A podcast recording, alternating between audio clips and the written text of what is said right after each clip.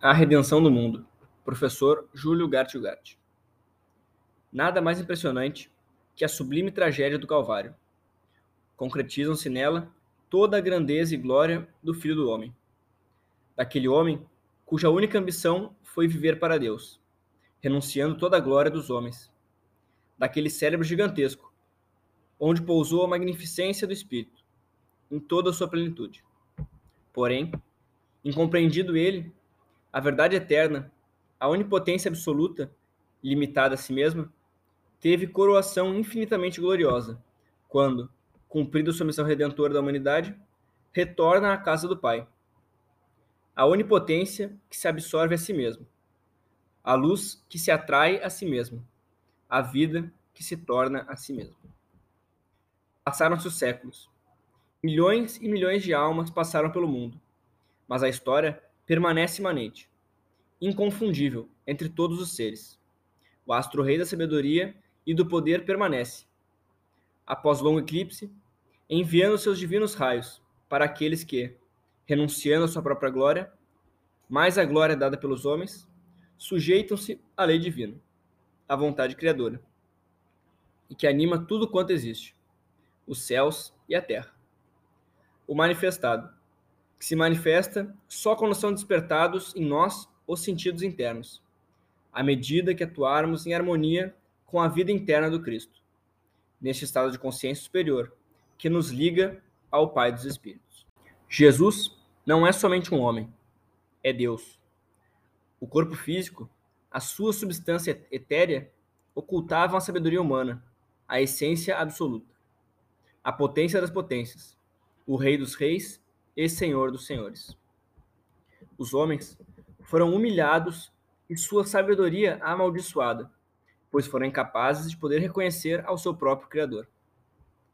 A humanidade leva esse estigma sobre as suas costas. Na sua cegueira, infla-se e na vaidade de sua autocapacidade e poderio, não respeita nada, só respeita as suas próprias convicções.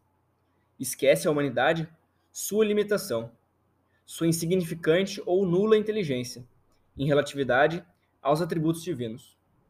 Os homens tudo sabem, tudo interpretam em matéria divina ou religiosa. Tal coisa sucede sempre.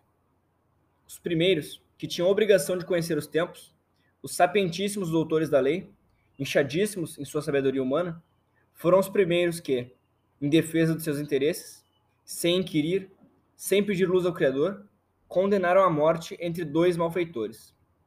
O ser mais apreciado que jamais veio ao mundo, o Filho unigênito, semelhante em justiça, perpetrou a justiça dos homens. Os sacerdotes da lei mosaica e o governador Pôncio Pilatos refletem as conveniências, os interesses criados de uma geração corrupta de entendimento e réproba da verdade.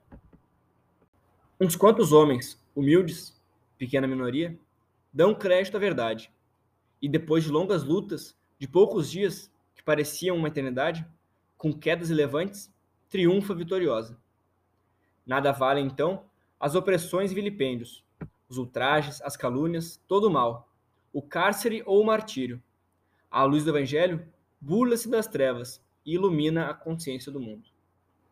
A luz esplendorosa da santa doutrina rompe com os preconceitos da mente, materializada dos homens é a alva dos primeiros tempos do cristianismo, a Idade de Ouro, em que a estrela da manhã fecundou as mais elevadas concepções da civilização do mundo.